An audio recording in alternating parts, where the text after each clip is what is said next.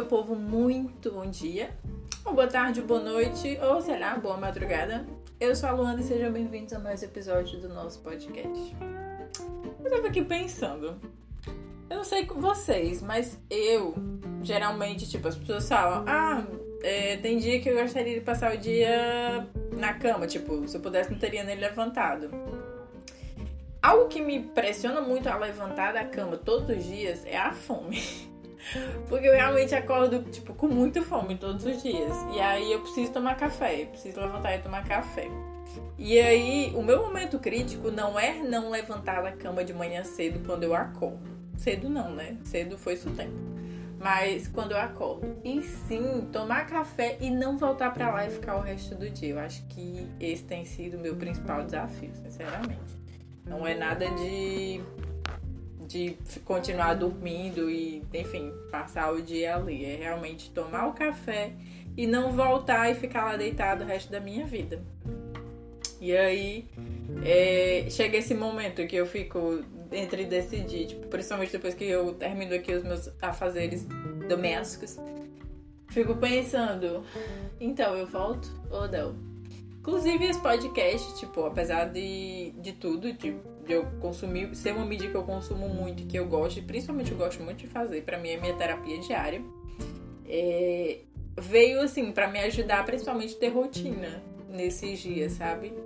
Veio pra eu, sei lá, eu comecei a fazer realmente pra, ok, todos os dias eu tenho ali uma obrigação além das coisas que eu tenho que, sei lá, fazer normalmente. Então, tipo, é algo que eu preciso mandar pro mundo, meio que assim, por mais que, sei lá, eu não seja ninguém famosa, não seja, tipo, não tem ninguém todos os dias que acorda, ah, eu vou ouvir hoje o podcast de Luana, será que já saiu? No... Não, eu sei que realmente eu não tenho essa, esse alcance.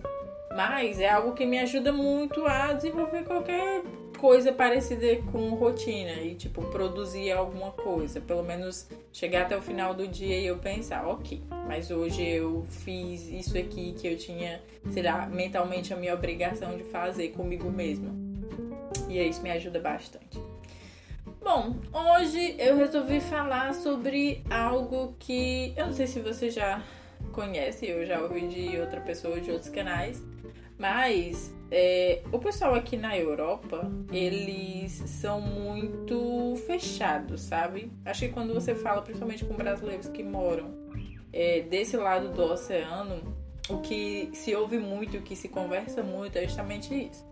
É que os europeus, eles tendem a ser muito, muito... Ai, como é a palavra? introspectivos. Eles são muito introspectivos, eles são muito viver ali no seu quadradinho, na sua vidinha e interagir ali vez ou outra com outra pessoa. É tipo isso, sabe? Não tem aquela coisa, tipo, aquele costume que, sei lá, se você é do interior no Brasil, é muito comum ter um vizinho, uma vizinha que vive na sua casa. Ou que você vê, sei lá, entre os vizinhos, um viver na casa do outro, assim, tipo, no sentido de passar muito tempo lá. Tipo, é comum adentrar as casas no Brasil. Mas aqui não é, sabe? E eu gosto, inclusive. Nunca fui o tipo de pessoa, sei lá, nunca fui muito, é, sei lá, aberta e muito extrovertida e nem nada. Antigamente, como eu sempre falo, eu era muito tímida, muito, muito tímida, muito envergonhada. Não era nem tímida, era envergonhada mesmo. E aí agora eu consigo interagir de boa, sabe? Isso não me, não me trava mais. Mas eu nunca fui essa pessoa de estar, como diz popularmente no Nordeste, socada na casa de fulano ou de ciclano, sabe? Eu tinha as minhas amigas e tal, e querendo ou não, eu gostava de ir pra casa delas, fazer qualquer coisa, brincar, enfim. Mas, principalmente depois que eu fui crescendo, eu sempre botei na minha cabeça. Como lá em casa eu pessoal era muito tranquila em relação a isso, tipo, vovó e vovô, eles sempre tiveram muita gente em casa, então ficar é, velhos assim para eles nesse sentido e a casa aí meio que esvaziando, eles nunca gostaram. Mas para mim já foi um ponto em que eu sempre pensei que quando eu tivesse minha casa ia ser meio que um lugar sagrado, sabe? Ia ser meio que, sei lá, sou eu ali, eu vou delimitar, eu vou poder delimitar as pessoas que vão entrar, tipo, cada vez mais, que vão passar da sala que vão conhecer o restante da casa. Isso é até mesmo para a vida. Eu acho que é muito reflexo de como eu sou assim quando eu conheço alguém, quando alguém tenta se aproximar. E uma das coisas que existem muito aqui é que as pessoas elas não se justificam, sabe? Tipo, aqui se você, se alguém te convida pra, sei lá, um aniversário da pessoa e você não puder ir, você só precisa dizer que, ah, eu não vou poder ir, eu tenho um compromisso. Pronto. Exatamente isso. Você não precisa dizer, ah, eu não vou poder ir porque nesse dia fulano já me chamou para fazer tal coisa e aí se eu não for, ah, não sei o que e tal, e procurar alternativas e dizer, ah, mas será que se eu passar cinco minutos lá? Não. Aqui não precisa disso. Aqui ou é sim, o sim é sim e o não é não. E tipo, não precisa ser não porque ou sim porque. É realmente sim e não. Tipo, se você pode, você vai. Se você não pode, não tem mal algum mesmo. E, tipo, não é só aqui em Portugal, é na Europa inteira, na Inglaterra também, tipo, o pessoal é muito tranquilo nesse sentido, sabe? Eles não precisam de justificativas. Ou até mesmo se você não tiver afim, sabe? De, de comparecer nos eventos eles entendem perfeitamente. E eu sei, falando como brasileira, falando por mim mesma, eu me sinto muito culpada muitas vezes quando eu não posso comparecer a certas coisas. A gente sente realmente que tá fazendo meio que um mal ali pra pessoa, tipo, é nesse sentido a culpa, é como se você estivesse falhando e faltando com ela. Mas aqui o pessoal realmente não tem isso, sabe? Eles são muito muito diretos, sabe? É muito uma coisa, é muito preto e branco, não existe o cinza para esse, esses lados. E aí, tipo, é, você, desde o primeiro contato que você tem com o povo daqui, desse lado, não tô falando só de Portugal em si, mas de outros países também daqui, eles são muito esse tipo de pessoa, de tipo. Ah, não sei nem como explicar, porque de início parece muita coisa de ser rude, sabe? Eu tinha muito isso no início quando eu cheguei aqui. Inclusive sofri um pouco, porque eu sou uma pessoa muito bobinha, muito besta e muito sentimental e sentida nessas coisas.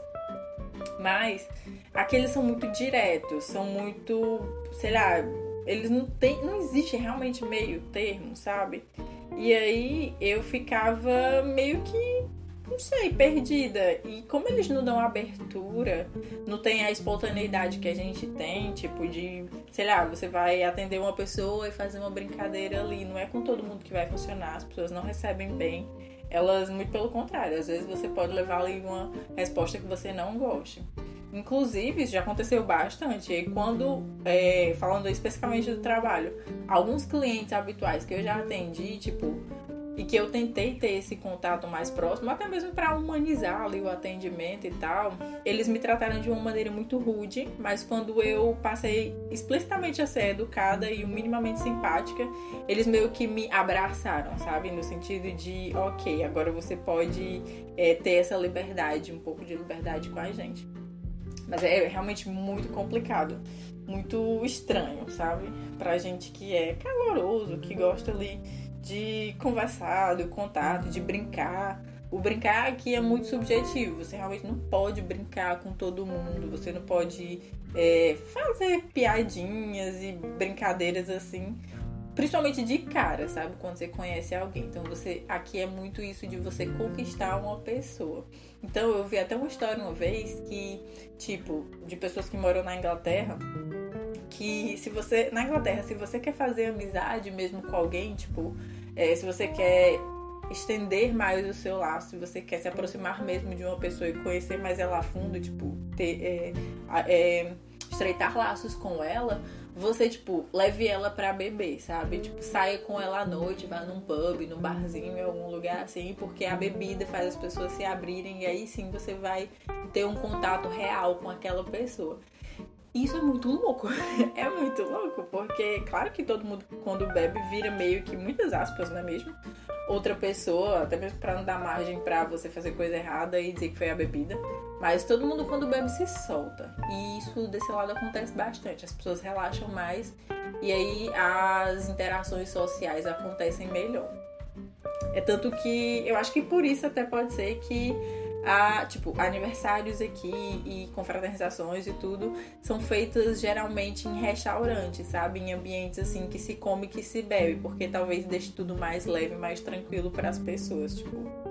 Interessante, nunca tinha pensado por esse lado, mas com certeza é isso. E é isso, meu povo. Se você vier para esses lados, se prepare porque, assim, não é a mesma coisa, sabe? Se você vem como turista, top, porque você vai vir e vai embora. Mas se você vem para ficar e para morar, é realmente um ponto que você tem que se adaptar. E é mesmo questão de tempo. Você meio até que se acostuma tanto que você você aprende a interagir dessa forma também. Isso lhe fecha um pouco, mas enfim, nada muito grave. Mas é realmente esquisito e estranho, principalmente de primeiro contato. Bom, é isso. Esse foi o episódio de hoje. Eu, como eu sempre digo, eu espero que você esteja bem. Se você não está, tudo com certeza vai ficar. Me acompanhe no Instagram, nas redes sociais. É o arroba preta e rica, está aqui no box de informações. O rica é, como eu sempre digo, com Y e com K. Me pergunte por que, não sei, mas enfim, coisas da internet que eu, enfim, eu uso e acabei colocando assim. É, é isto. Acho que não tenho mais nada a dizer, mas o feedback mande Mande as suas sugestões, diga se você gosta, se você não gosta, que temas seriam legais abordar aqui. E é isso, meu povo. Até amanhã e um cheiro.